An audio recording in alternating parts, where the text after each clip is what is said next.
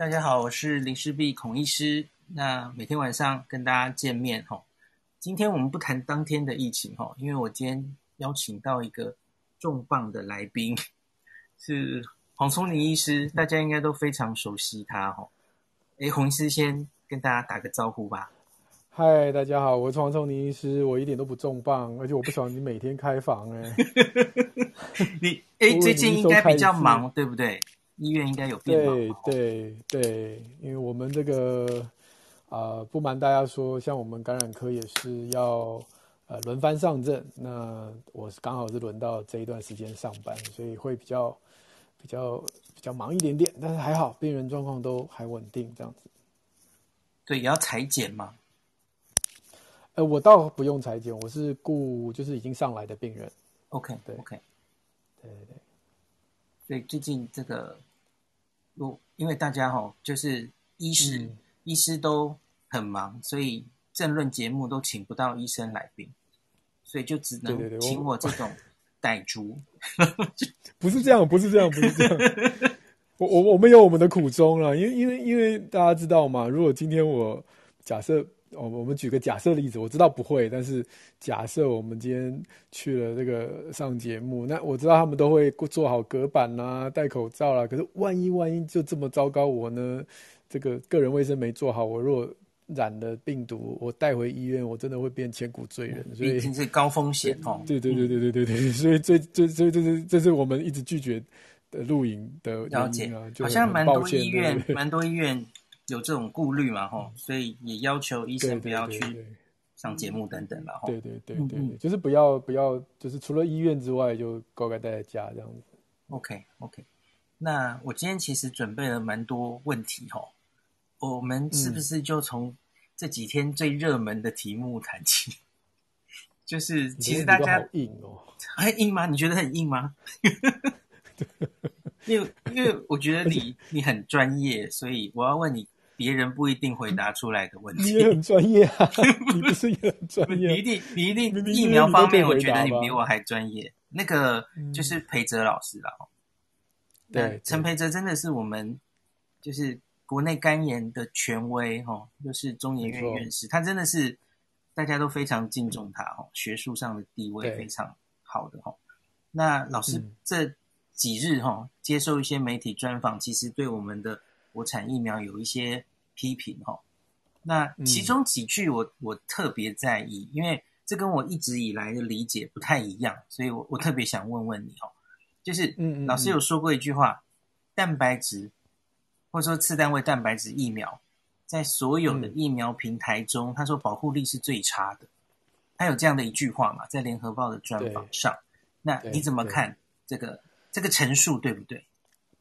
对，这个这个陈述呢，嗯。我我必须要这样讲了哈，就是蛋白质次单位疫苗也并不是所有挂上蛋白质次单位技术的疫苗都长一样哈。嗯哼。所以一个蛋白质次单位疫苗，你说 No Novavax 国外的这个 Novavax，它的这个呃第三期的 preliminary data 看起来哎就很不错啊哈。对。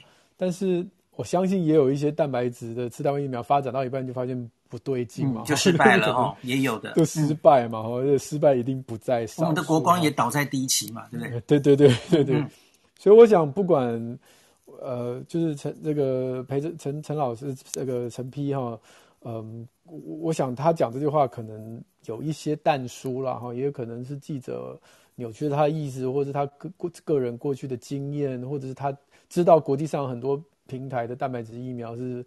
呃，这个这个一直失败，所以他可能就会对这个蛋白质的疫苗有一些有一些想法。也我我我我是比较喜欢用正面的角度去解读别人说的话，就也许它不是单指某一支，因为我们大家一般民众认识的蛋白质疫苗，你就只想到高端，再能想到联雅，你只想到这两支，但不是嘛？这世界上有 N N 支哦，千千百没有千千啦，可能百百支的这个次单位疫苗，也许这个陈皮他他他泛指的是这一切，那我们我们也。不做去做预测了，那只是说，以目前全世界最领先的蛋白质次单位疫苗，就是我刚刚提到的 Novavax 的这一支疫苗啊，最近要开始申请 FDA 了嘛，哈，对对，那它的的这个疫苗的效果其实是像呃呃，甚至可追追上 mRNA 疫苗的的效果哈。对，八十九 percent，从它打出来的综合抗体，或者是对对对对，或者是他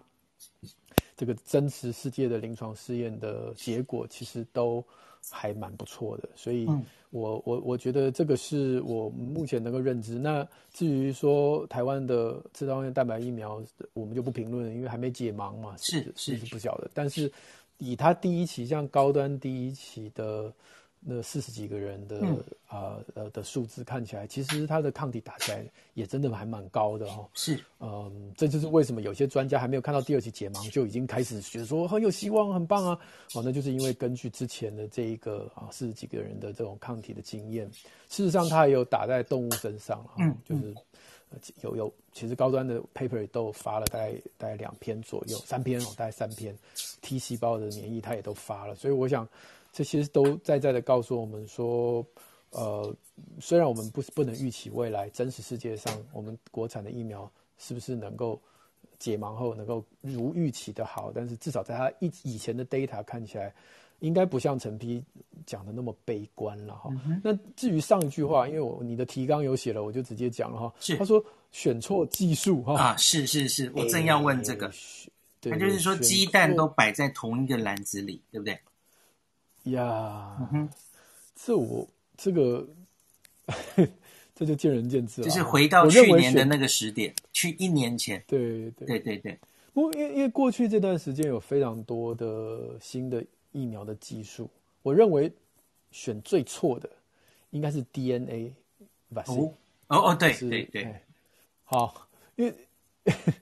之前有研讨会嘛？我不知道，我不知道那个呃，那个林氏璧有没有去？就是在讲 Novio 那家公司，对不对？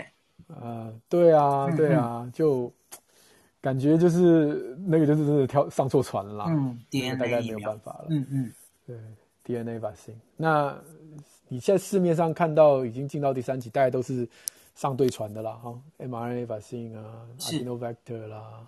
哦，或者是我认为次世代蛋白或者蛋白质疫苗也算都是选对技术了。嗯哼。那至于这个减毒的，是不是也要上这艘船？不知道啊，可以可以看减毒的也是在后面排队啊。所以我我想我想这个谁谁谁谁对谁错，这个个人个人的心中的尺都不一样了。我我们也知道有老师认为 Adenovector 也是选错技术嘛，我们都知道。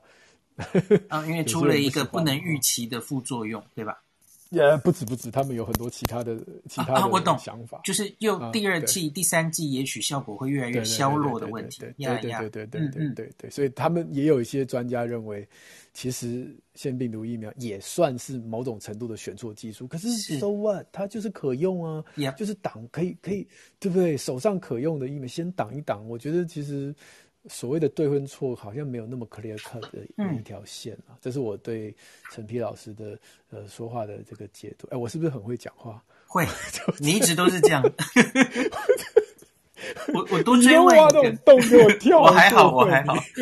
我我这几天在电视上失言更多了。啊、那个，我多问一个，你刚刚应该是要说灭火吧？哦、不是减毒啦，对不对？应该是灭活了，哈，inactivated 灭活已经中国做的了哈。那减毒也在也在也也有哦，也有在做吗？OK OK，好，好，好，那个那个更更更还不成熟。呀、yeah，回到一年多前，假如我们要选择我们台湾到底要走哪一个平台哈？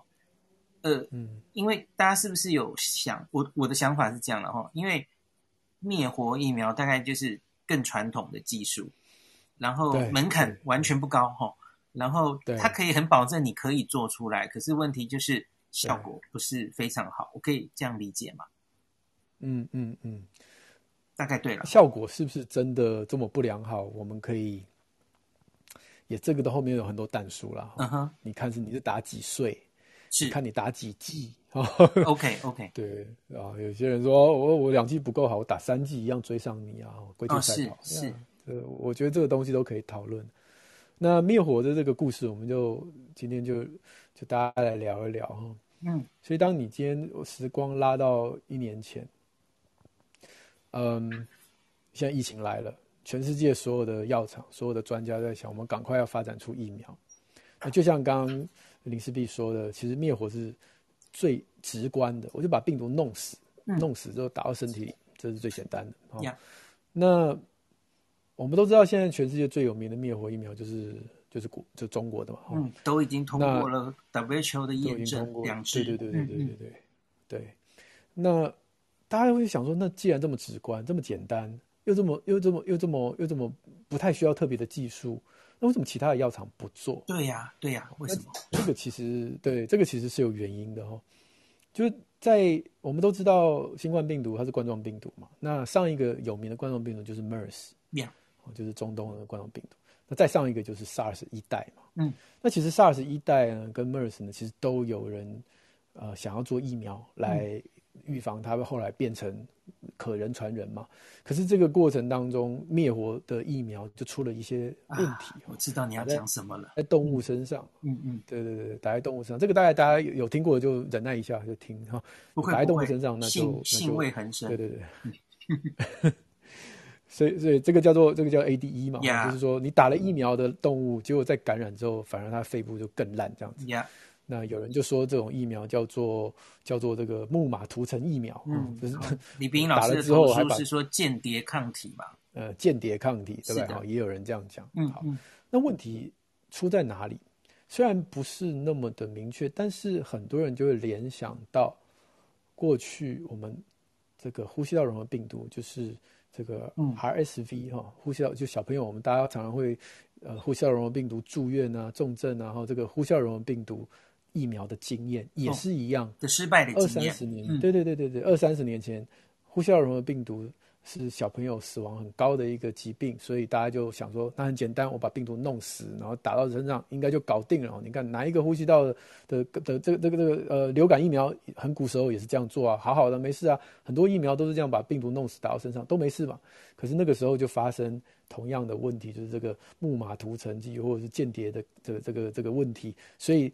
那一次那个时候的呼吸道融合病毒的疫苗打在小 baby 身上，竟然他感染之后还死了两个婴儿，就在临床试验第第一期、第二期就死了两个婴儿啊，所以这个疫苗立刻就拜拜了。所以大家就已经有一个印象，有些病毒不是随随便便弄死打到身上就可以搞定的。所以呼吸道融合病毒是一个很重要的经验，然后 SARS 跟 MERS 都是一些不好的经验，虽然。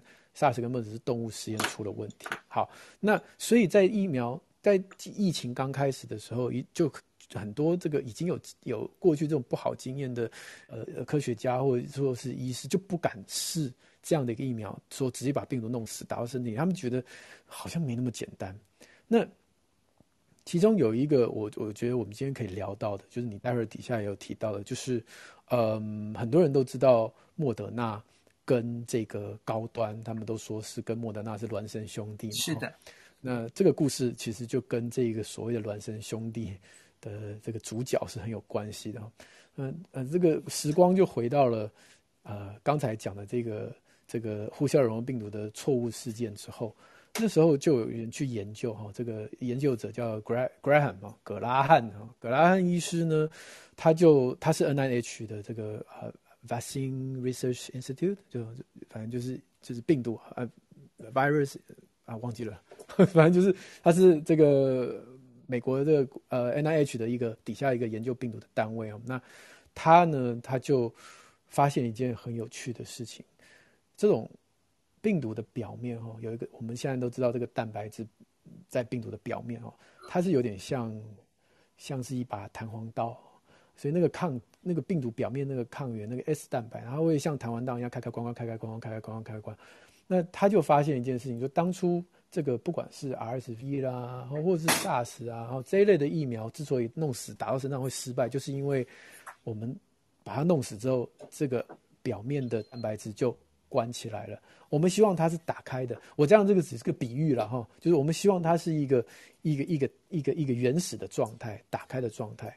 或者是说叫做 pre 呃这个 prefusion form 就是融合前的状态哈，但是呢，因为我把病毒弄死之后，这个蛋白质就变了，变成一个对我们反而是不好的一个形态，所以他呢，他就跟这个啊、呃、德州呃大学的一个叫麦克里连哦 McLellan 呃教授，他们就一起合作，那也发现如果能够借由一些改变哦，把这个这个表面的蛋白质固定住，不要动了，不要在那边弹簧刀弹来弹去。我可以做一些突变，把这个蛋白质固定住，那么我就可以确保打到身体的时候，那个抗原就是那个蛋白质不会造成刚才讲的这些木马涂层啊等等这些不好的事情啊。所以这个 prefusion form 的这个技术呢，是在呼吸道融合病毒的疫苗后来得到一个很好的结果，虽然还没有上市，但是已已经是。在临床试验上，或者是在在研究室里面，看起来是很不错。这是一个重大的发现。他们甚至因为这样得到这个 Science Magazine 二零一三年的 Breakthrough of the Year，就是二零一三年的时候颁这个最突破性的研究的奖，就颁给他哈。好，那这个跟我们的新冠疫苗有什么关系？就是新冠病毒开始的时候，这葛拉汉教授跟麦克里连这两位老搭档就说：“哎，这个我们是不是可以把我们过去这个研究的这个结果？”用在我们的新的疫苗上面，就是把这个冠状病毒的表面的蛋白质锁住。那他们这个锁住的技术有一个特别的名字叫 S2P，然后我们今天就不特别去强调。总而言之，它就是把这个蛋白质做了两个突变的位点，就这么巧，这么厉害，就是一个蛋白质，他们就知道在这两个地方，只要一突变之后，它就不会弹簧刀弹来弹去，它就固定了，它就会锁在一个 prefusion form 的这个状态。那这个这个。这个技术是有 patent 是有专利的，所以这个是 NIH 的专利，专利。对对对对，所以他就跟莫德纳合作啊，因为莫德纳立刻就说，那我们 mRNA 这个这个疫苗的序列就用你研发的这个 S2P 的这个技术哈。那事实上不止 S2P，它大概有三个主要的改变。一个是刚刚讲 S2P，另外一个是在 cleavage site 的 mutation 啊，我们这个讲的太太复杂，我们就不提。总而言之呢，第三个就是还有做一个 trimerization，就是还有一个三三呃可以让这个蛋白质变成 trim trimer 的这个三个突变的位点三聚体哈，这个突变，所以它有三个这种特殊的设计，那就让这个 MR 这个 Moderna 去用它的这个 patent 这个专利的序列去做哈，那。呃，同样的序列是，就是高端也跟他们合作，所以才说他们是孪生兄弟。其实所谓的孪生兄弟是这个转移吗？嗯，就这序列给你了，这个是是这个这个这个怎么讲？这个你知道我们内科医师这就就这叫什么？know how，这个 know how 告诉你。哦，嗯嗯，我告诉你，在这两个位点，哦，这整个序列这两个位点的突变，哦，还有刚刚讲 mutation site 的突变，啊，不，这个这个 furing cleavage site 的突变，啊、哦，还有这些东西，我告诉你，那就是我们就算是一起合作这样子哦。哎，可是他们也那其他的，因为我们知道其他的疫苗，对对对。没有错，没有错。那你讲说他只有把这个技术告诉莫德纳或告诉这个高端吗？当然不是，哦，当然不是，因为其他的像 Pfizer 啊、辉瑞啊，或者是 J N J，他们他们不是一个很藏私的这个教授，不是一个很藏私的学术研究，他们其实都是很乐于把他们发现去。去去应用在真实的世界上，所以后来 Pfizer 也应用了它这个位点，就是这两个 S2P。所以大家不就都是孪生兄弟了吗？都是，对对对对。那好像你刚刚唯一没有提到的是 AZ。呃、对 AZ 没错嘛哈、呃。不认识 不认识葛拉汉教授，也不认识麦克里，没有去问，没问到啊、呃。对，那那我待会儿会帮他说说话了哈。但总而言之，就是说。其他的像我有去查 Novavax，他也是用 S2P 的这个，大家都是孪生兄弟。位点，可是可是他们的这个 furin cleavage side 用的就不一样。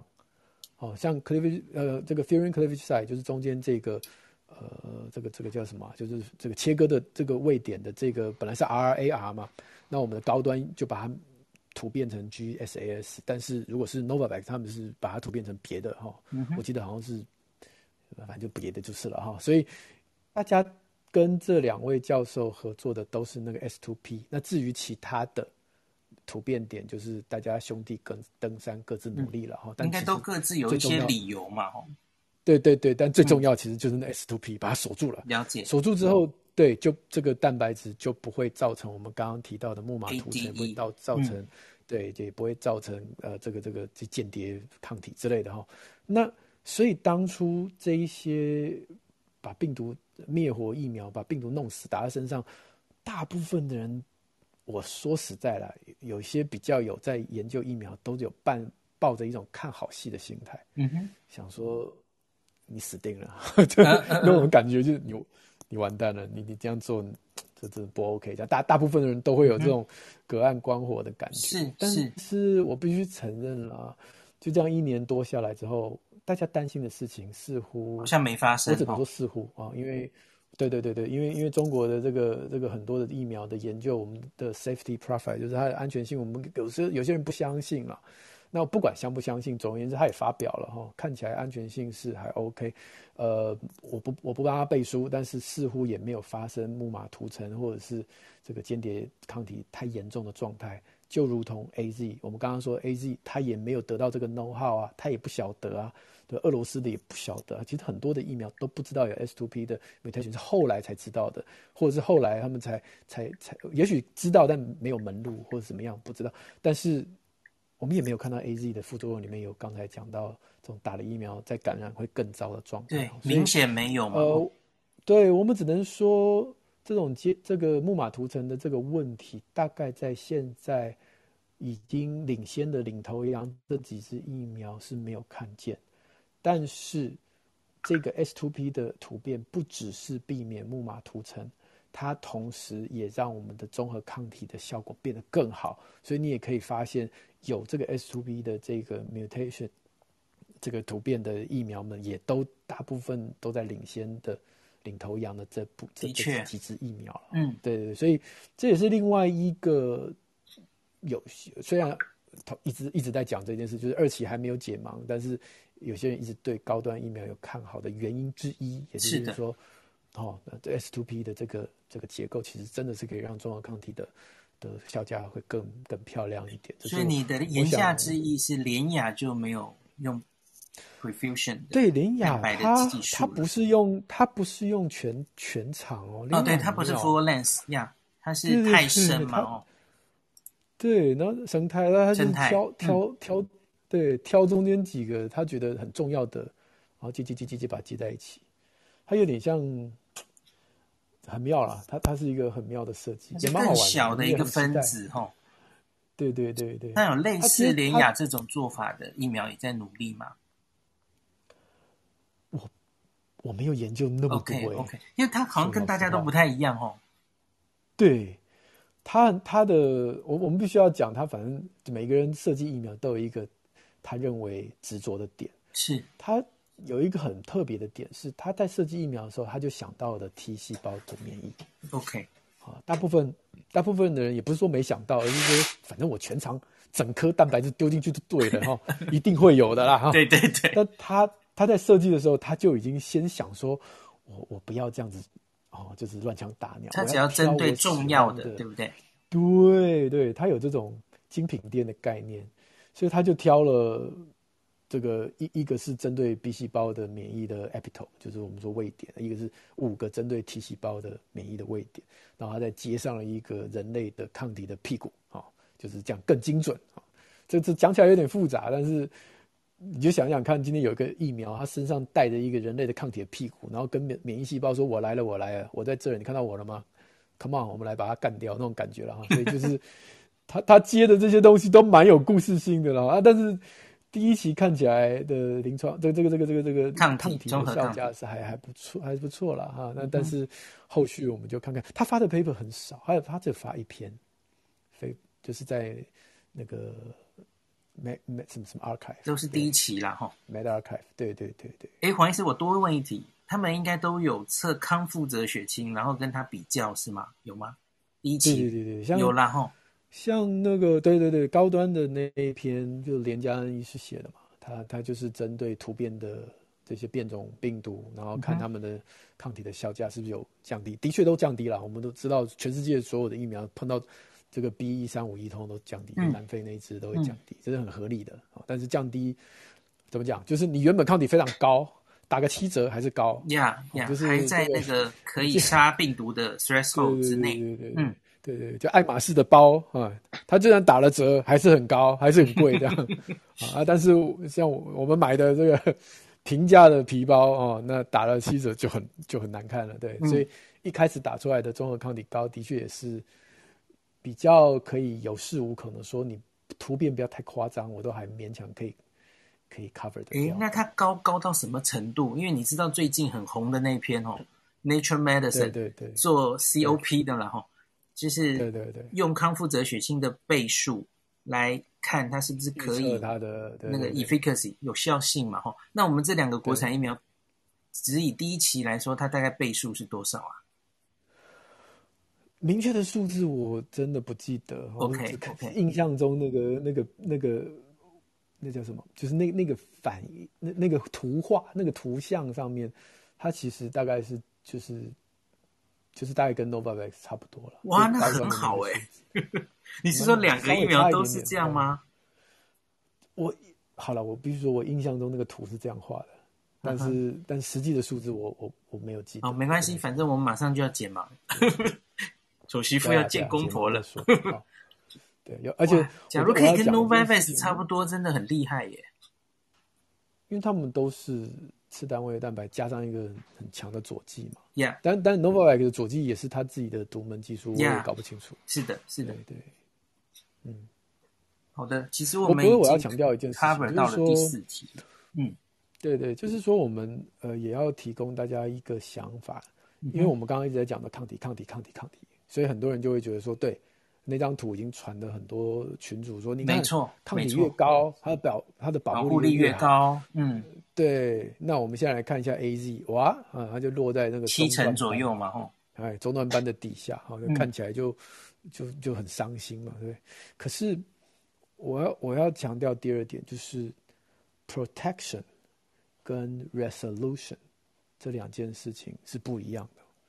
protection 是保护。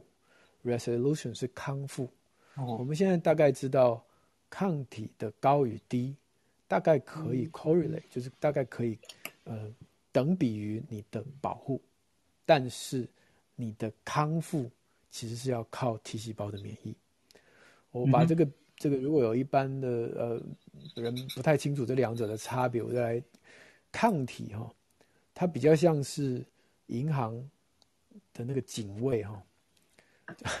就那个警卫如果有荷枪实弹哈，那就表示这个人数众多哈，里面放了三四个警卫，那么这个银行就很难抢，对不对？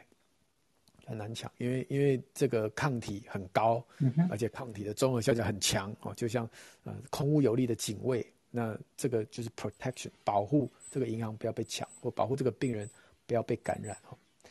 但是一个像呃，A Z 这样的一个疫苗，也许它就像是一个这个退休的警察去当银行的这个警卫，他身上只有一把电击棒，然后胖胖的，很久没运动哈，所以当抢匪来的多的时候，他的确是挡不住，来一两个他挡得住，但来的多他挡不住，所以他的 protection，他的保护可能没有大家想象中那么的好，嗯，就是还是真的会得到感染，嗯，但是但是他有一支。他有一个按钮，他有一个叫那个特种部队的按钮，嗯，所以他虽然没办法挡住这些抢匪，但是他只要按了按钮，大概过十分钟之后，特种部队就来了，嗯，然后这些抢匪一样会被抓，然后这个银行虽然玻璃被打破了，但是没有钱被抢走，这就是 resolution，这是康复，这是 T 细胞的作用。我现在要讲的是，你知道这世界上有有一些罕见疾病的人是他是没有。没有 B 细胞的哈，Bruton's disease 啊，没有没有抗体的啊，那这一类的病人他其实很容易感染。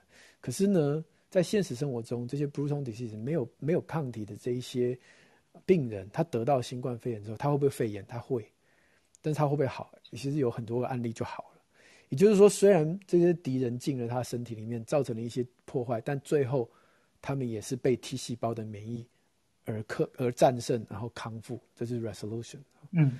所以，我们我们常常在讲到这些概念，就是说，啊，这个 A Z 的抗体啊，哦，好像没有比这个莫德纳好啊，好像没有比辉瑞好啊，我都同意，啊，没没有这么高，然后可能这个就可能会有一些人，嗯，虽然打了疫苗，但还是会有无症状的感染啊，我也同意。嗯哼。可是，如果今天我们要讲的是重症或死亡，那我们讨论就是 resolution。那如果我们单纯指 resolution 康复这件事情的话，其实我们现在台面上的疫苗。效果应该都差不多，都不错哈，都不错啊，就台面上这几支了哈。所以我我我想我想这个也是未来我们对疫苗会有不同的想法。那我要我要讲的是，抗体也会渐渐掉啊。就像是银行银行的警警卫，他虽然之前是年轻力壮，他也会老啊。他有一天也会变成那个胖胖的警卫啊。所以没有一支抗体，可你打完之后，它永远都有 protection，这是不可能发生的事情。所以我们希望现在所有的疫苗，不管它刚开始打出来的抗体高、抗体低，它真正的差别可能就在打完的那半年、一年。但之后变种病毒越变越多，或者是你的抗体越掉越越掉越掉越低，最后能够守住你不要重症死亡的，还是 T 细胞的免疫。OK，所以从这个角度来看。我并没有那么在意今天 Nature 的那一个杂志上面那张图，我觉得那张图会让人家有这种误解，好像说，所以我要打的是前段半的疫苗，我后面的后面的几支都很烂。我我我不觉得这是一个好的解读，因为我们要想的不是今年，我们要想的是明年，我们要想的是后年，我们想的是大后年，这这都是可以未来我们可以好好思考的。嗯，所以就是那个抗体，它可能在雪中。这这其实谢思明老师有举过一个例子，我永远都忘不掉。他跟我说，血中测抗体，然后说这个人还有没有免疫力跟保护力，其实是很古老的那个疫苗学。他说他举个例子，他说中华民国哈，你在这个总统府前面看不到军，街上看不到军队，不代表中华民国没有国防。哎，对对对对对，因为就没有病毒嘛，没有病毒的时候，你血里不需要。哎，制造这么多抗体，对不对？对对对对对，类似的意思嘛，类似的意思，对，精锐部队时机到了，他出来这样就可以了。只要他有 memory 哈，他有记忆，对，他就可以再被 induce 出来嘛，哦。对对对。哎，那我们这里既然已经谈到那篇 paper，我直接就谈到，因为很多人在谈那篇 paper 是在谈免疫桥接，对不对？嗯嗯嗯。我们目前台湾准备。国产疫苗就是一个扩大二期，然后没有做第三期的打算，嗯、也呃也许有了哈，他们很有志气想去做了哈。可是我们国家大概就是准备用这个所谓的扩大二期做完，那我们就要 EUA 了。对，那所以这个时候它有安全性要怎么界定，还有它的保护力要怎么界定的问题，然后大家就会都提到刚刚那篇 paper 吧，吼，还有 WHO 五月底的那场会议。你自己怎么看？这几天好多专家都发表意见，你觉得主要的争议出在哪？五月底的那一场会议，我有上线去听哦，嗯、听半大半天嘛，哦，对，那我其实我本来不晓得高端也被邀进去，嗯，我是听到我的好朋友就连家恩的声音，我说哎，这这个好熟，哦，他有参加，对，我打开荧幕才知道啊，他是被邀的其中一一支疫苗嘛，那但是。我我觉得谢思明医师说的最好了。嗯，你没有解盲之前讲这些都是空谈，是，更不要说我是我是一个医生，我对于那些法规我实在是不懂。嗯哼，我觉得有的时候这个这个也不能说为了要。好像是为了要疫情的缓解，那就法律都不用遵守。我不懂，我不知道，我只觉得说哪些法律是可以微调，哪些法律是可以可以拿来使用，哪些怎么样？我我我我觉得这都是法律人可以一起加入来讨论的。那我自己以科学的角度来讲，真的是。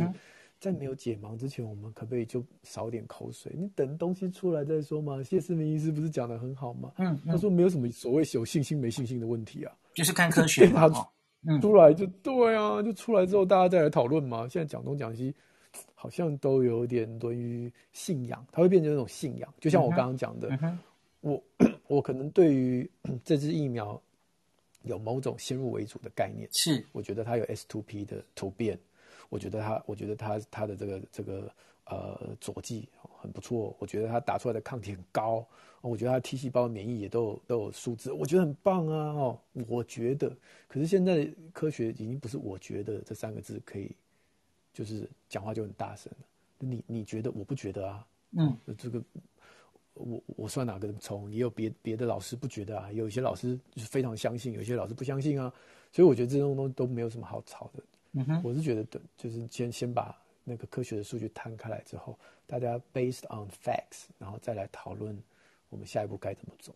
哎，可是聪明有一个问题，就是我们现在食药署其实是去年十月定出这个东西嘛，哦，就是跟其实跟业界也一起讨论嘛，所以就定出我们决定做一个扩大二期，对不对？那个时候其实人数也有增值过嘛，一千人、三千人等等，哦。所以其实去年十月那个时点已经剧本写好了啦，就是觉得到时候的世界或是台湾其实是没有办法做一个第三期的，那所以就已经打定主意就是这样了，后，第二期扩大做完，然后我们就准备 EUA。那我觉得争争议点比较有的是，呃，有效性，就是有效性，我们到底要怎么？界定它有效或没效，因为这个好像没有公告我们的标准，对，对不对？我们其实应该是在等 WHO 定出标准了哦。对对。那所以你说现在等它做出来，可是问题是我们没有一个标准摆在那，然后说，哎，它过了没？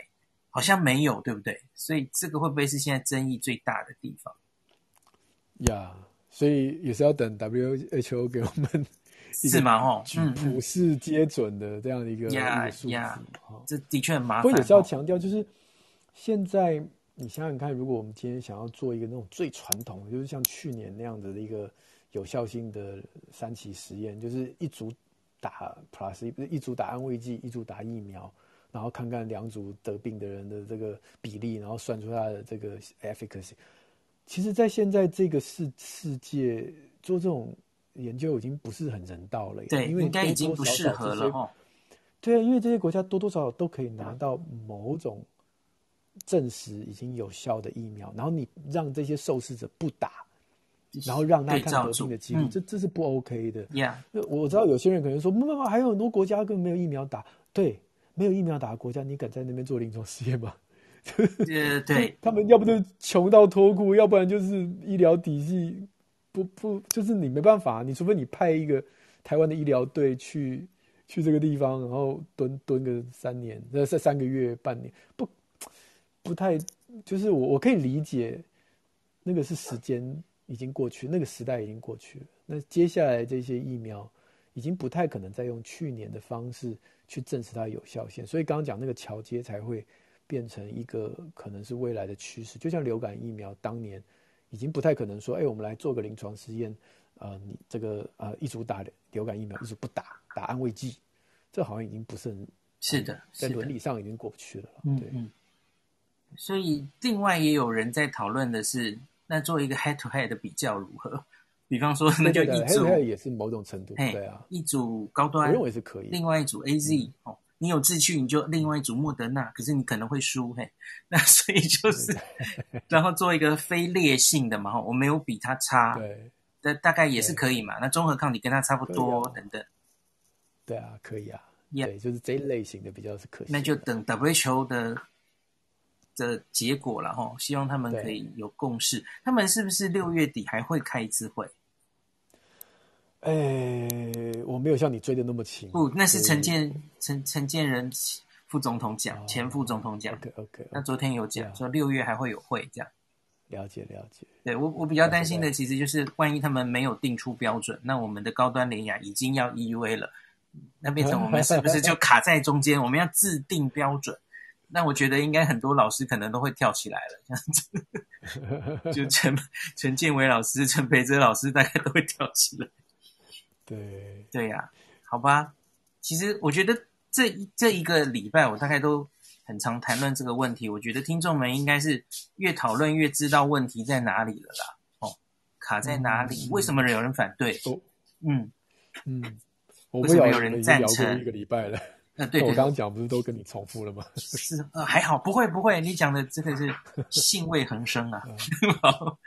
所以国产二期的我我们就过去了哈，大概就这样了哈。接下来可能还有一些一些那个有的吵的哈，可是大家大概都知道在吵什么了哈，我们就静待它解盲吧哈。没错。那我们刚刚第四期灭活疫苗优缺点其实也谈过了，那我们继续谈哈。呃，嗯、我想谈一下 mRNA 疫苗，因为 mRNA 疫苗也来到台湾了哈，莫德纳疫苗，嗯，所以现在开始哈，我们大概也要准备要喂教 mRNA 疫苗的事情跟 大家。我记得印象很深刻，你早期曾经用那是早餐蛋饼店的那个啊，对对对对，会跟大家在，因为我印象超深刻，很难描述一下 mRNA 疫苗。就是我，如果我们把这个蛋白质疫苗哈，当做你去早餐店买的蛋饼啊，很多人可能可能没有听过我这个比喻，就是那个时候我在想要做 mRNA 疫苗的影片的时候，我想我要怎么样解释这件事情给一般的民众了解。那天呢，我就去吃早餐。我就吃早餐的时候呢，那早餐店的老板娘很忙，所以她就是接了你的单，她就会手写，然后就丢给那个师傅。那后面的师傅是那种传统早餐店，就揉面团啊，然后就是就弄蛋饼之类的哈。那我就看了一下，我就发现那个老板娘呢，她其实不是，她她写的是一些代号。哦，比如说蛋饼那种，就可能写个一啊，或者是写个写个有鸡鸡肉，还是写 G 啊，玉米就是写个什么玉之类的，反正就是他写一些代号。但是那个我们看不懂，但是师傅都看得懂，所以他只要把那个单子丢给那个师傅，师傅就会做出我要的早餐。那我就说，哎，这个就是一个很有趣、很好的比喻啊。我们平常打到身体里面的疫苗，在我们现在此时此此时此刻在台湾的小朋友。打的蛋打的疫苗大部分都是那个成品，就是那个做好的蛋饼做出来的蛋白质打到我们身上，让我们身体认识这个蛋白质，然后产生抗体等等等等哈。所以是师傅帮我们做的哈，是药厂帮我们做的，是这个呃呃呃呃细胞帮我们做的，所以打到我们自己的身上是已经完成了。那 mRNA 疫苗呢？它不一样，它打的呢就是那个那张纸，就是刚才那个写满密码的纸。嗯，那个那个是一一个 R RNA，就是我们呃病毒的呃呃基的这个这个这个基因嘛哈，所以当这个 RNA 这个密码我们看不懂，可是我们身体的细胞看得懂，所以我们身体的肌肉细胞收到了这个这一张啊 RNA。的这个数字哦，或上面呃不是数字了，就这个密码之后，他就说哦好，我知道了，你要我做出这个蛋白质，他要去做蛋饼，这蛋白质对不对？好，他就做了出做出这个蛋饼，好，让我们身体去认识这个蛋白质，怎么样就最后就产生抗体。所以很有就这个比喻，就是说以前我们打的是成品，现在我们打的是一张便条纸。那这个便条纸 RNA 疫苗的比喻为便条纸，其实很还有一个很像的一点，就是如果今天病毒突变了。假设突变到那个效果已经不是打个七折，打个五折，打个三折，就是那个效果已经有点难看了。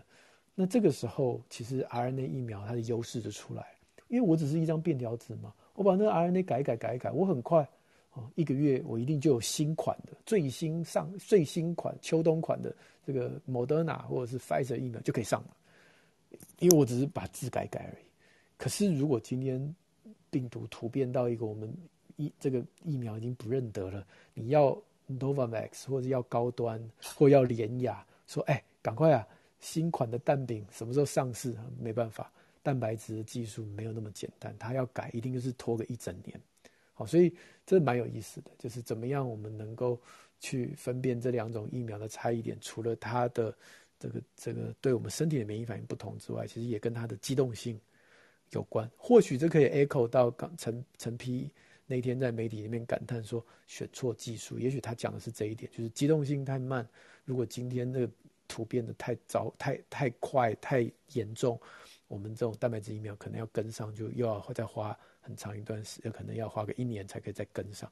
但但但，我对新冠病毒的认知，我觉得不会那么的夸张。你可以看到去年。最有名的突变猪就是南非那一只，嗯、是最容易对免疫逃逸的，变成免免疫逃逸的，就就就几乎所有的疫苗碰到南非猪都都打个七折这样。可是它没有变成我们的主主要流行的猪。你看现在都是之前是英国那 B one one seven 嘛，后来现在是印度印度猪嘛，所以。这一只南非猪就一直压着压着压着，它好像有这样的优势是免疫逃逸，但是它好像它的传染力没有那么强，所以它没有办法那么快的 take over the world，就是这个征服世界。所以有时候病毒好像也跟我们想象中这个突变的速度也不是我们能够预期的，也许它真的没有办法，也也也许突变的速度不会快到我们会措手不及，也许啦，说不定，哎，这个都是未知数。岔出来问一下，既然你提到了印度变种病毒，它它它免疫逃逸严不严重？还是还可以？好像目前的证据看起来是还可以。对，我我记得我看到也是还可以。嗯，所以主要最严重还是南非吧？吼，一四八是 K 的这个突变。嗯嗯，对，了解。所以南非这一支的 super power 就是免疫逃逸。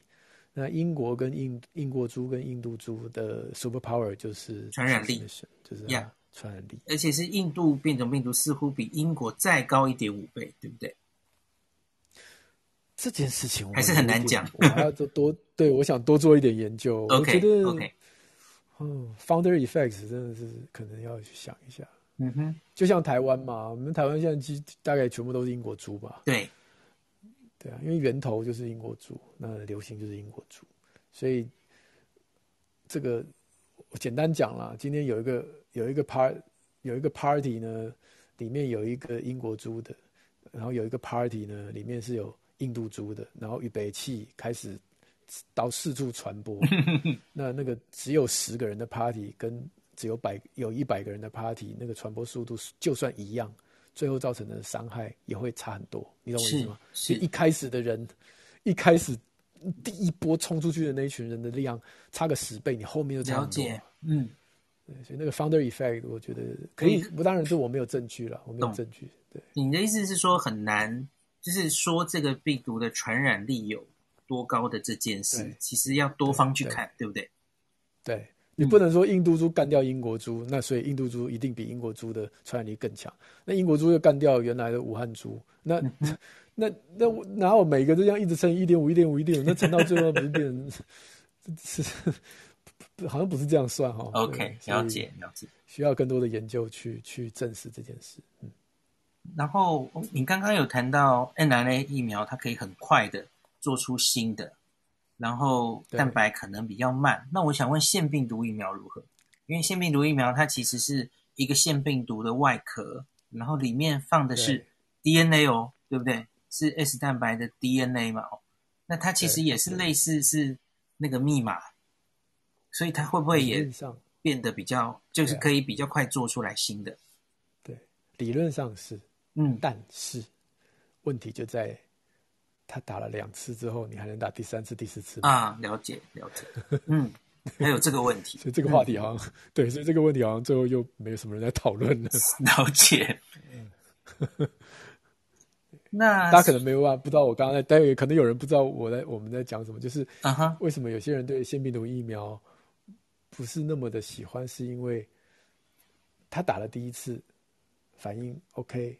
打第二次的时候，我们身体已经认识那个腺病毒的载体，所以我们的抗体有可能会蜂拥而上，或者是我们的其他免疫的反应蜂拥而上，把这个打进来的疫苗先消灭掉了，所以它的效果可能就在打折扣。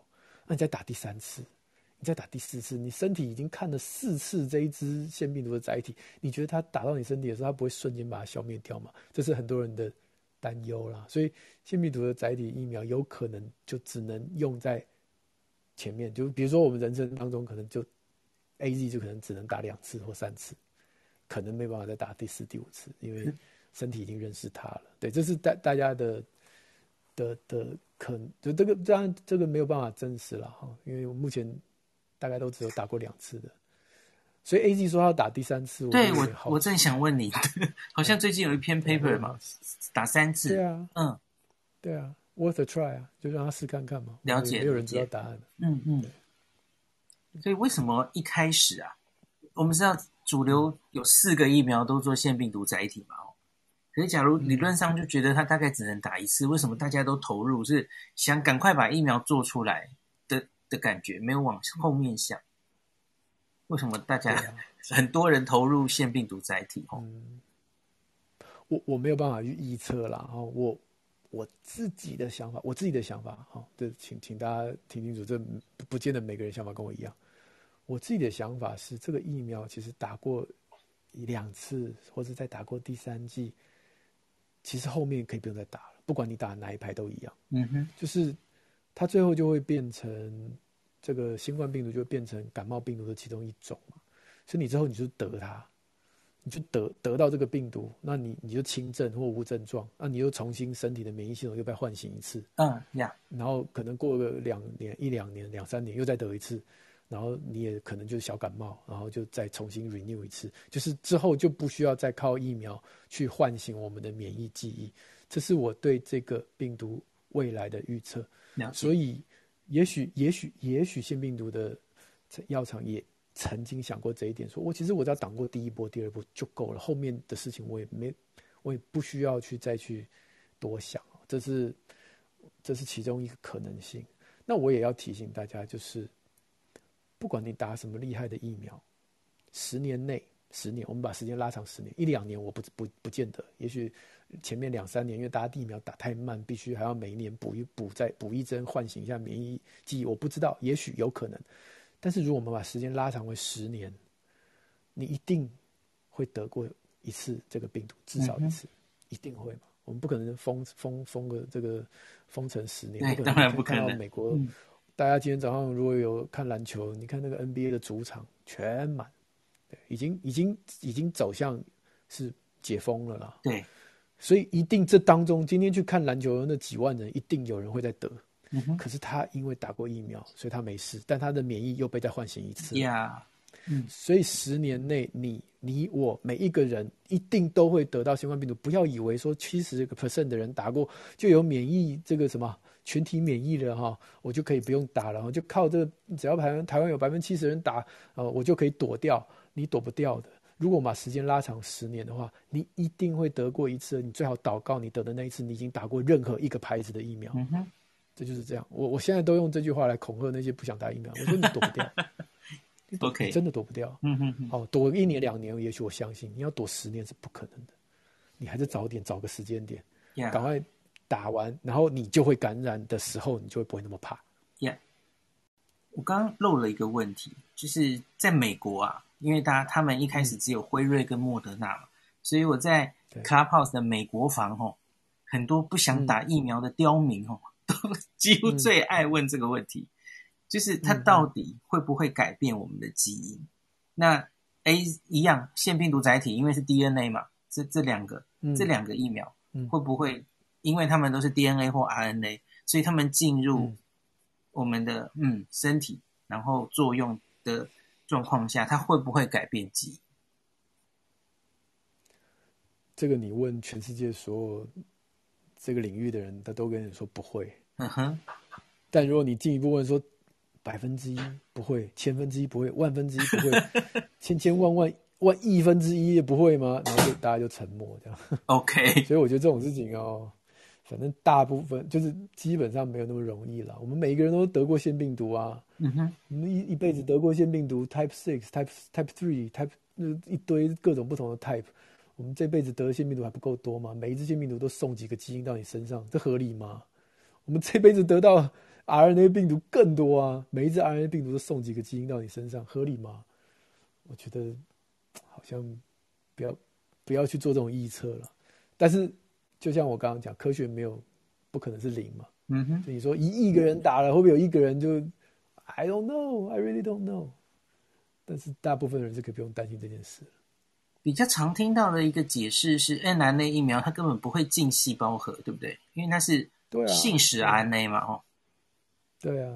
它就造了蛋白质，它就就被摧毁了嘛，就被代谢掉了嘛。好像之前有一个 study 很，之前好像有一个研究非常的鸡婆嘛，他给他。反转录酶，对不对？有看到那篇吗？可是你没事不会给他反转录酶啊？我要说你这个，你艾滋病哦？高中的科展吗？我们蛮写的一部很有，我觉得哎，你你 哦，好啦，很好玩啦，是一个很好玩的的的研究，可是被人家拿来做错误解读也不太好。OK OK，嗯，那可是腺病毒的话。因为它是 DNA，对不对？它是会进细胞核的，嗯、对吧？对对对对对，对。那是不是它理论上会不会比较有风险？可是它就算是进，它也是进，又不是你全身的细胞，对不对？对啊，就某几个细胞而已嘛。啊、嗯嗯，对啊啊，对你你讲的也是一个重点嘛，因为这些腺病毒它没有繁殖的能力。是啊，嗯嗯，是啊，它就只能活一次嘛。对，不.不过不过不过不过，呃。要钻漏洞的，一定都还是可以钻了。对 好，就是要要要要推翻我们这种讲法的，还是一定，因为我们对于科学的认知还是会有极限。OK，所以、嗯、对，所以 you never know，这样又没有长久使用经验，这样，嗯嗯，对对，我只能我只能用你感染过多少次腺病毒了？那你觉得这些腺病毒每一次都把基因丢到你身体，这样合理吗？我、嗯、我我就是问这个。嗯，对，那人类不是早就已经灭绝了？如果这个随随便便一个 DNA 的病毒就可以把基因送到我们身体，嗯，又不是科幻片哦。对啊，对啊。那再来，我要问一个了，我不知道你会不会，呃，就是再往前，台湾的本土疫情开始之前，哦，台湾其实是 AZ 疫苗，哦，被黑的很严重，嗯、然后后来其实大家帮他辩护，哈。哎，没有啦，血栓没有很多啦，嗯、可是他后来真的出事了，哦，大家应该都很熟悉啦，哦，就是血栓病血小板低下症候群的这件事，哦，你自己怎么看这整件事？嗯、怎么解读这个 AZ 的这个副作用？看到现在其实已经很久了嘛，韩国跟我们都已经打了很多，嗯、对，你你现在会怎么建议？因为因为短期看起来，我们台湾拿到的疫苗。最大宗最多人可能还是 AZ 嘛？听说日本对赠予我们的后面还有大概还有哦，不止一百二十四万，嗯，大概也是 AZ，嗯，所以我觉得对 AZ 要有很很好的解读。那所以你怎么看血栓 AZ 的这件事情？嗯，你那时候的心路历程怎么样？心路历程，嗯。刚开始看当然会怕啊，谁不会怕啊？嗯、你看到这个，而且还要拴在这个脑部啊，静脉窦。嗯哼，对，嗯，然后然后他当初的死亡率看起来又那么的高，那后来渐渐让我比较心情比较放松的有几个点哦。嗯哼，第一个点就是我知道他有警讯，也就是说。如果今天他真的在你接种疫苗后的四天到第二十天，好像有人说二十八天，但是就是在四到二十的之间，哎，人家都只有痛前面两天嘛，前两天头痛啊，身体不舒服啊，那过了就好了，啊，结果你是在第四天之后才开始有这些头痛。我那时候就会想，如果我今天我打了疫苗，我在第四天到第二十天中，我开始觉得我慢慢头痛，第一，我可以抽血。我可以先看看我有没有血小板低下，小板看我的低蛋白有没有，对对低蛋白有没有上升嘛？哈、嗯嗯，所以这是第一个好事情，就是如果真的发生，虽然它的几率很低，但真的发生，第一我有一个指标可以告诉我我中了这个病嘛？是是，最怕就是有没有指标，那你就永远不知道自己到底难诊断。这第一点，嗯、对，难诊断。那那那第二就是当初治疗的时候，因为血小板低下，所以很多人就输血小板。然后最后就很惨，就整个拴在一起，然后就死掉。Yeah, yeah, yeah. 现在全世界的人都知道不要这样做，嗯，所以我也可以放第二个心，就是说，好，就算我今天发生这个事情，那我抽了血，我也发现我被诊断很像，我不要输血小板。这样就 OK 了，至少命就减回一半了。那第三个就是免疫球蛋白，我知道免疫球蛋白非常贵，但是我先跟大家讲，那个新闻上面他说他凑了很多钱去治那个病，几十万那个，但是后面，对对对对对对对，但是后面会会给付哈。这个现在我们的那个这个呃呃，好像有时候现健保会先垫了，对对对对，嗯嗯，对对对对对，好，所以这个都都会真的是会补偿回去，所以也有治疗的方法哈。那第四个当然就是人种。哦，就能走，就我们看了韩国打了大概两两百万剂，然后也还好。呀呀，那我们就这这四个点让我觉得说，哦，好，我渐渐对于这个 AZ 疫苗的血栓事件比较没有那么的害怕。嗯哼，当然我没有凑满这个四个点，我才去打疫苗了，因为那个时候我就已经在凑满前面一两个点，我就去打了。你打了，然后嗯。对，我打了，我打了。那只是说，我直接爆料，嗯、没有了。嗯、黄医师跟我一开始其实都有犹豫了哈、啊。我们其实自己也在评估，对对对，就在讨论嘛，会想。我倒是要问一个更尖锐的问题哦。你要问我吗？接下来的，我问你啊。嗯。你挖那么多坑给我跳，等下我可以挖一个大的给你。接下来有 AZ，有莫德纳，是。嗯，那可能还有其他的。那，请问你觉得还需要再限制说同一种疫苗打过第一剂不可以换厂牌吗？我们先不论科学，啊，科学可以待会讨论了。但是你觉得这样做合理吗？你说的是混打，对不对？对，我就是说我今天不让你混打。哦哦，不混打，你打完 A Z，你就一定要 A Z A Z 这样子。哎，政府规定你一定 A Z A Z，政府规定你一定要莫德。我举最简单的例子好了，莫德纳竟然十五万剂，对，请问我要打十五万人，还是我要打七点五万人，然后等三呃四个礼拜后让那七点五万人打第二剂？嗯哼，很不幸的是，今天想想说应该是后者，他会先打七点五万，然后 那天七点五万就等着备着是他们的第二剂。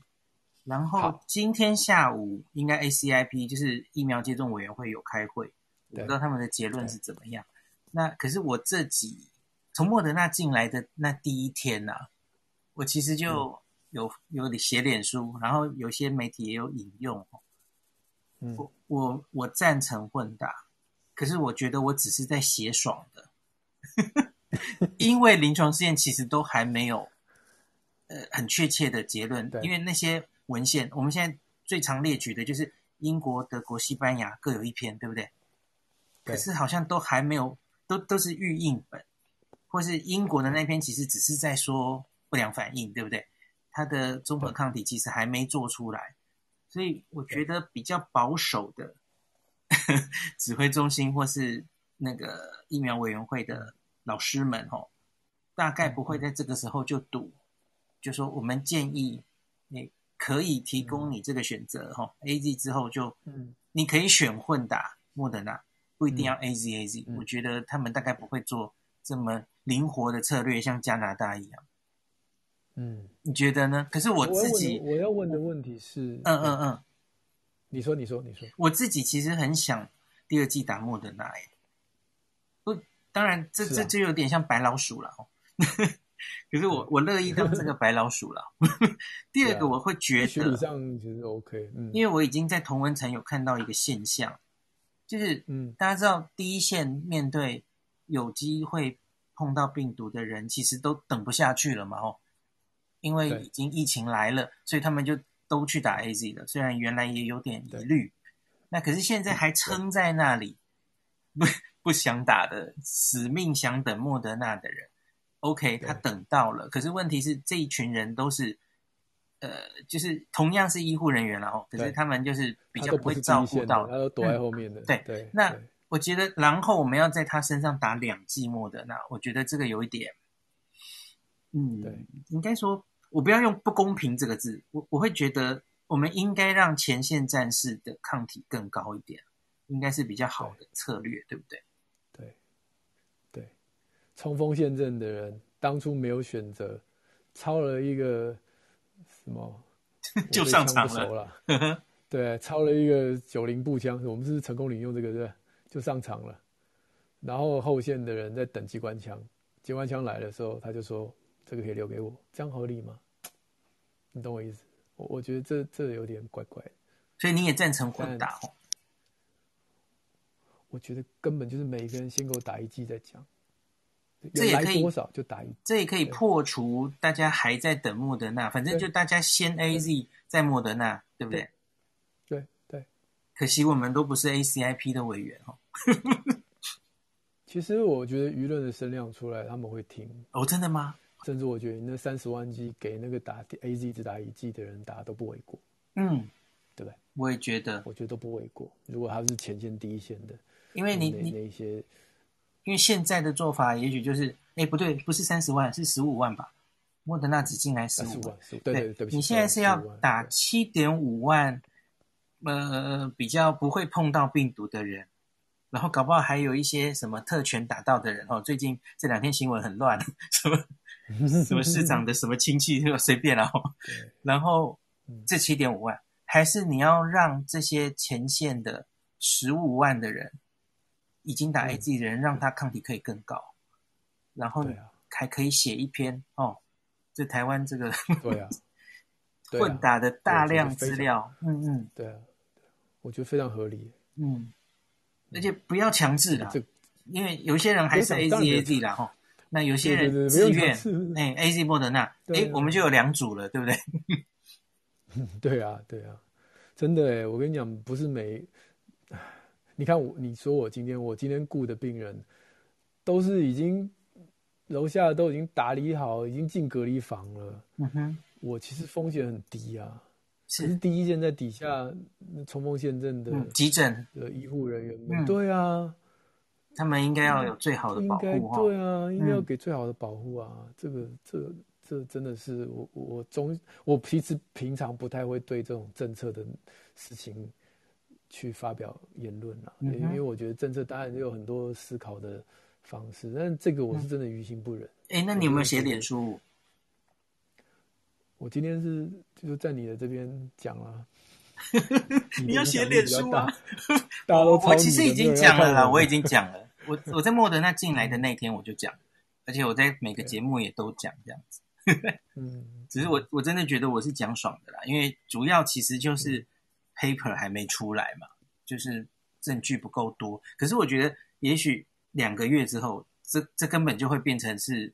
呃，很多国家都这样有这样的建议，对不对？我觉得有可能。哎，证据不够多，这是理由吗？哎，不晓得。好，我们大家就，这是这是这是怎么气氛突然凝重了起来？哎，对了，其实这是我们的第六题。那我来问你，因为你上一个影片，哦、你其实有形容说，哈，先打 AZ，、嗯、再打一个 n r n a 疫苗，或辉瑞或莫德纳，嗯。你形容说哈、嗯，好像会被卡车撞两次的感觉。对对对，就，就混打有什么风险，或是对对对，来大概讲一下。哦、嗯，就是我们有两两篇比较有名，一个是英国，跟一个是西班牙嘛，对不对？嗯，他们就是有这个混打的资料，然后就发现打 AZ 第一剂，当然副作用大家现在很多人在网络上可以看到。那再打第二剂，他们如果打 Pfizer 就 mRNA 疫苗的话，那个副作用也是很强，这样、嗯，所以就等于是最不舒服的那一组就是先打 AZ 再打辉瑞嘛，再再再打这个 mRNA 疫苗。那我相信，如果假设我们跟莫德拉也是类似吧，对，那那可是可是效效果应该是不错了。因为那个不舒服的比例通常就跟综合抗体的高低有关，对对对，对，嗯嗯，正比于你的免疫反应，对。所以呃，我只是比喻啦，因为那时候那个影片里面他是问我说，我就说，那你心理准备做好，你就去，如果有机会的话，呀、yeah.，OK，好想，有没有人想过？嗯，有没有人想过先先打 A G 的时候，第二剂？啊、呃，假设有高端就是蛋蛋蛋白质的疫苗，然后这样子混打，其实目前没有任何的研究呢。吼，最近也很多人问我，可是我就不知道。对啊，蛋白质疫苗它假如作为 booster 的角色，嗯、理论上是不是也应该还好？对啊，可以嘛？吼，嗯嗯。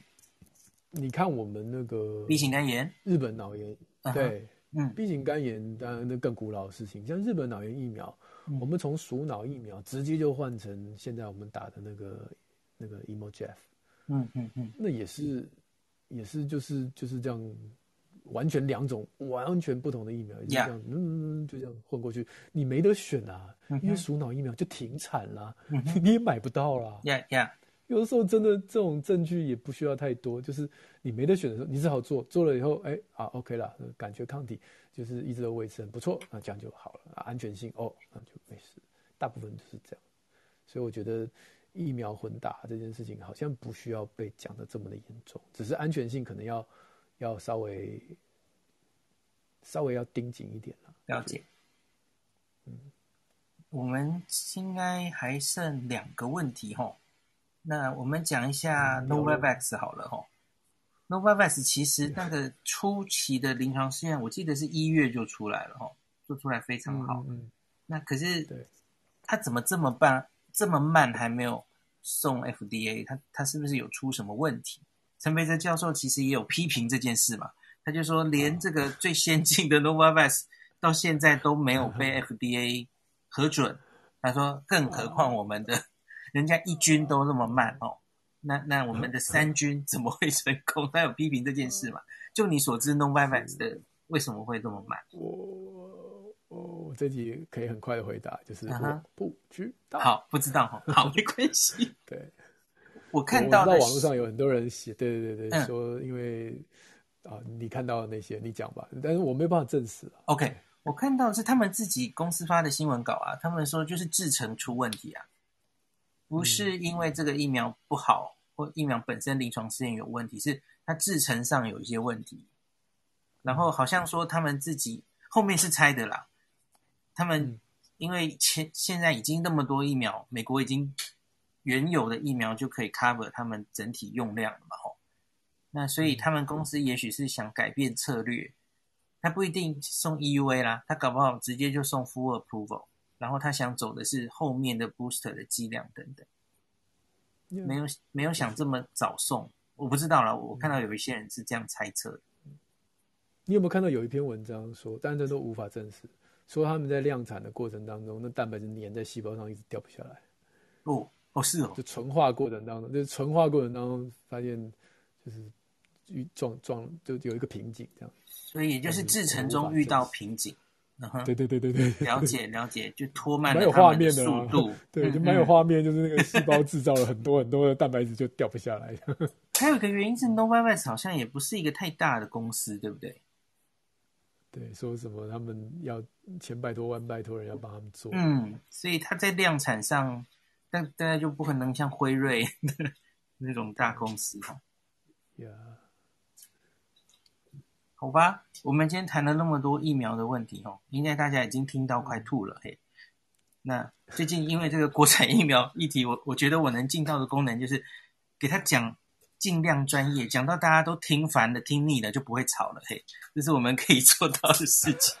嘿嘿，希望我们今天有达到这个目的。加油！加 油那我们只剩最后一题了，我们总还是要谈一下台湾现在的本土疫情嘛。哦，那昨天第三级警戒又延后十四天，那这两天看起来数字上似乎降低。哦，那看新北、台北。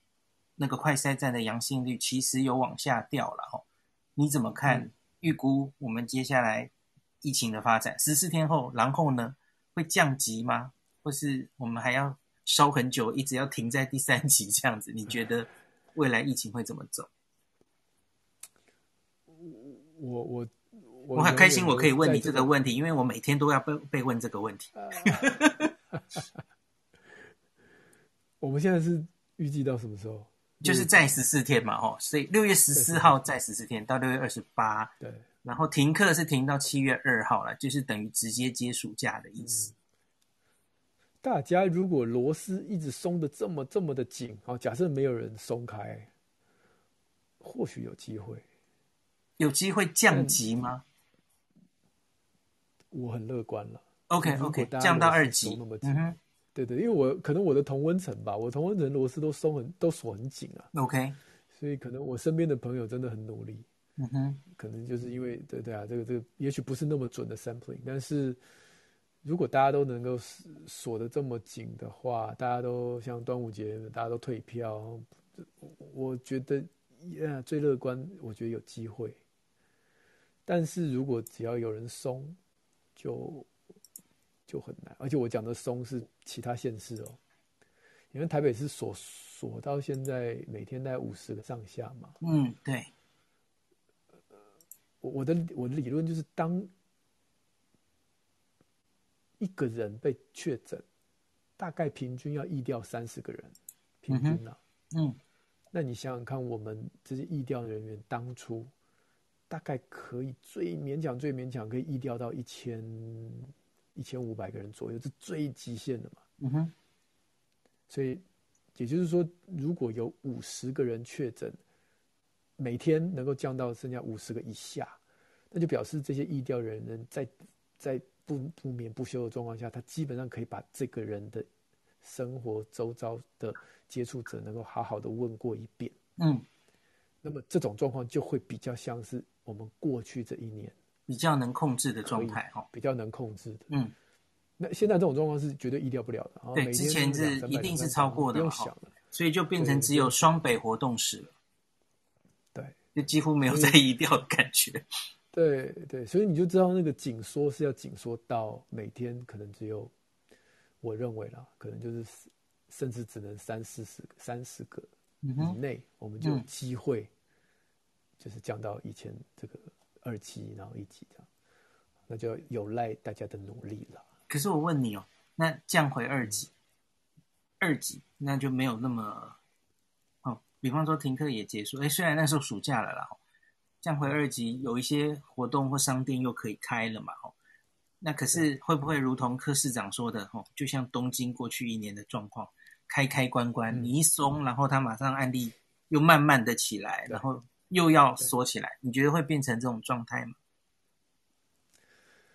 唉，很困难哦，困难，这无法预期。嗯哼，就要看大家诚不诚实了。嗯，对啊，你心里有没有觉得还可能清零？还是你从头就没有清零的想法了？到目前为止，很浪，我真的很浪漫的认为有可能。哦，真的吗？到现在都觉得还有可能。嗯，OK，但是我知道。不是很容易，嗯嗯，但我还是很浪漫的认为是有机会的。那所以不会是不会是在月底了，大概不太可能，嗯、不太可能。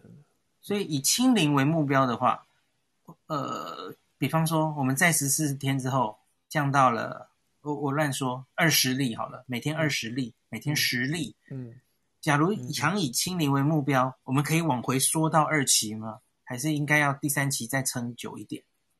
要要要撑久一点啊，当然要嘛，反而是第三期要撑久一点嘛。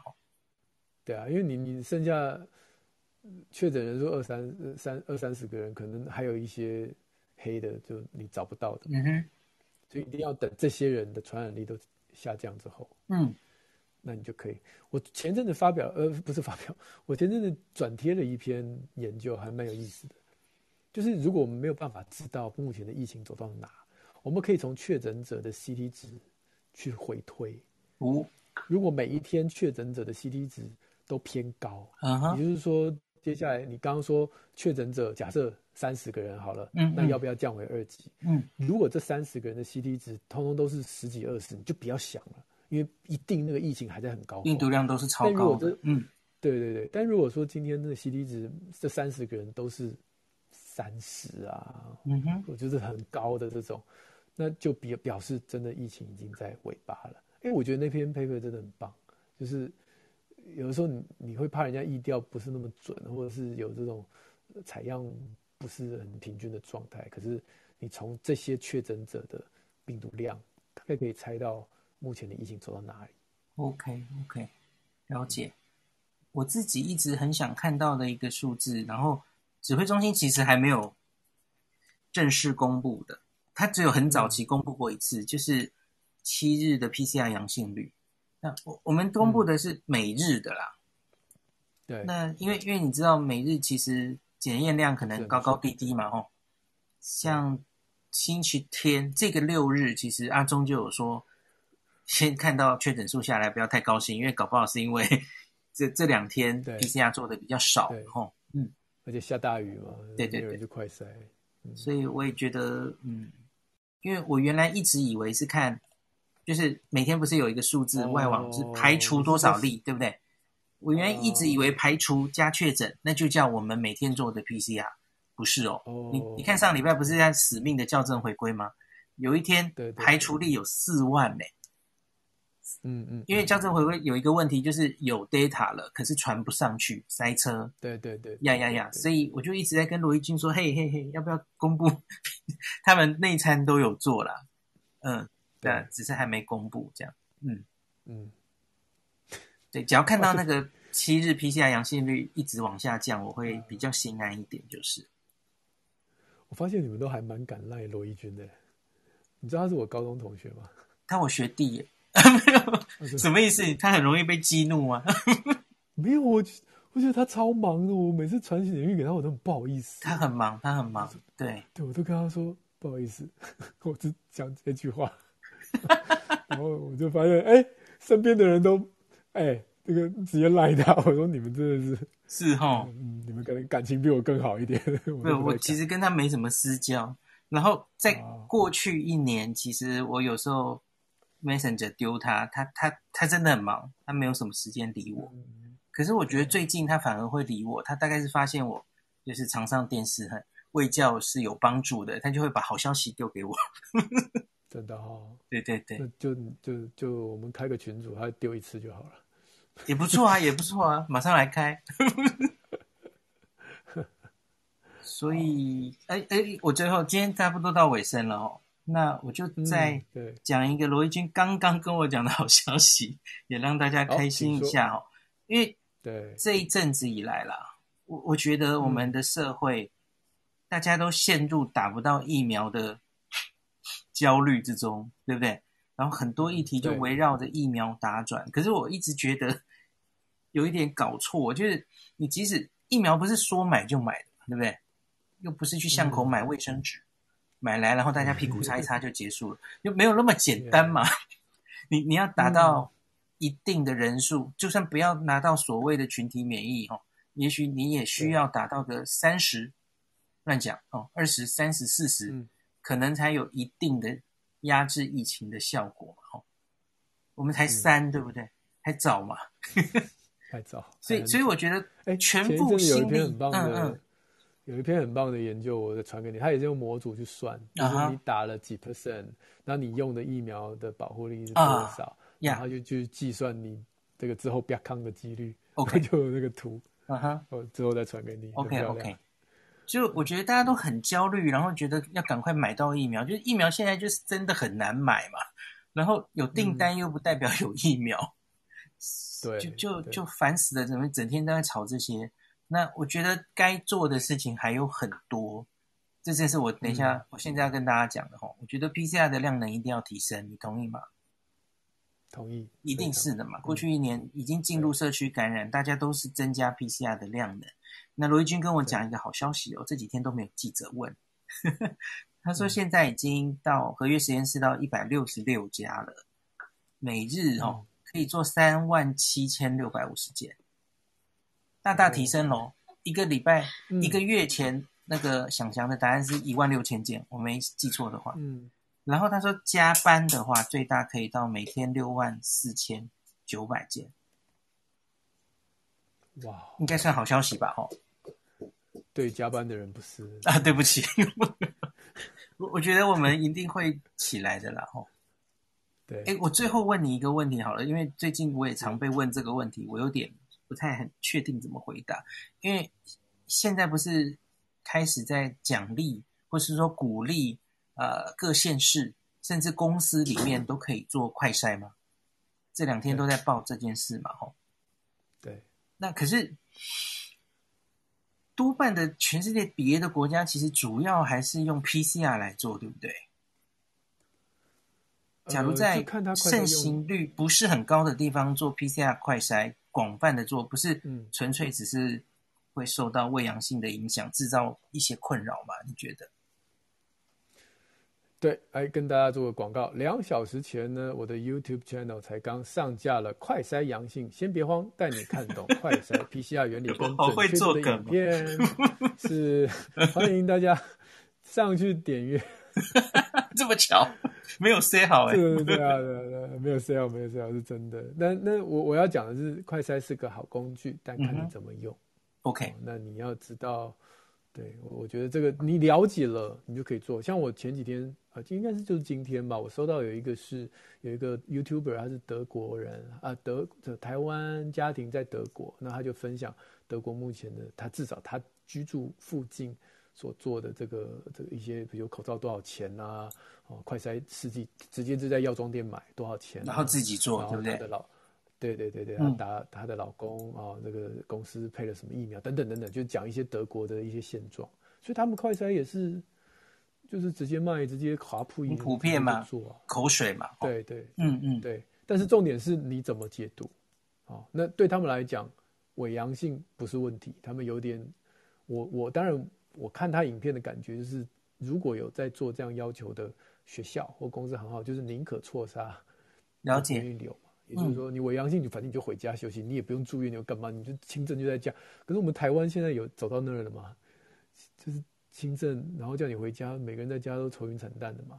大概没有，我们还停留在，然后要去 PCR confirm，然后要把你直接就当确诊就去隔起来，对不对？对，嗯，对对对。那他们已经流行一两一年多，然后他们已经开开关关好几次，所以那个轻症回家是干干净净的回家，了解还哦耶不用上学那种感觉。那可是我们现在就会怕关在家里或怎么样，然后就快乐缺氧。对对对对，对，所以 啊啊，快乐缺氧，我的 YouTube channel 在也有一集哈，前几天有有有有有有有，欢迎上去看。OK，对，所以大概就是我我想。不用去觉得说快筛是什么一定的绝对的好或绝对不好，端看你怎么去，你认识它，你了解它，它就是个好工具。了解。嗯，好，那很开心，这个可以跟聪宁聊这么多哦。